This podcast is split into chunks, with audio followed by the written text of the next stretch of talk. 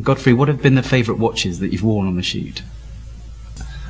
I would have to say every single one of them. I mean, um, just the Regent watch, um, from just from the style of the Regent watch and the classicness of the watch, um, it, it's just it's timeless. It's it's a real luxury watch that you can wear every single day.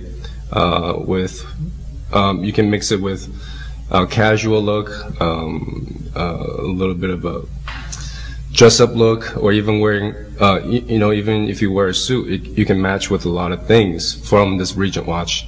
And uh, aside from that, um, I remember I wore a driver's limited edition watch, and that was something special because for me, uh, I really enjoy racing cars, you know, motorbikes. So when I saw the watch, it was, it was it was it was really cool. And the the leather, the leather strap and the uh, the stitching the red stitching and the whole watch just looked terrific. And um, I remember I had a shoot with uh, the Aston Martin car so it totally matches um, the car and the watch.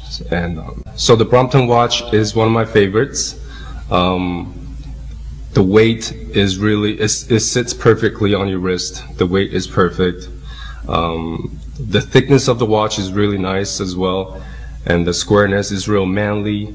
Uh, you can wear it with jeans. You can wear it with um, suits. Um, I, I, mean, it's just a, a real luxury sporty watch, I think, and um, I really enjoy the Brompton watch. It's one of my favorites.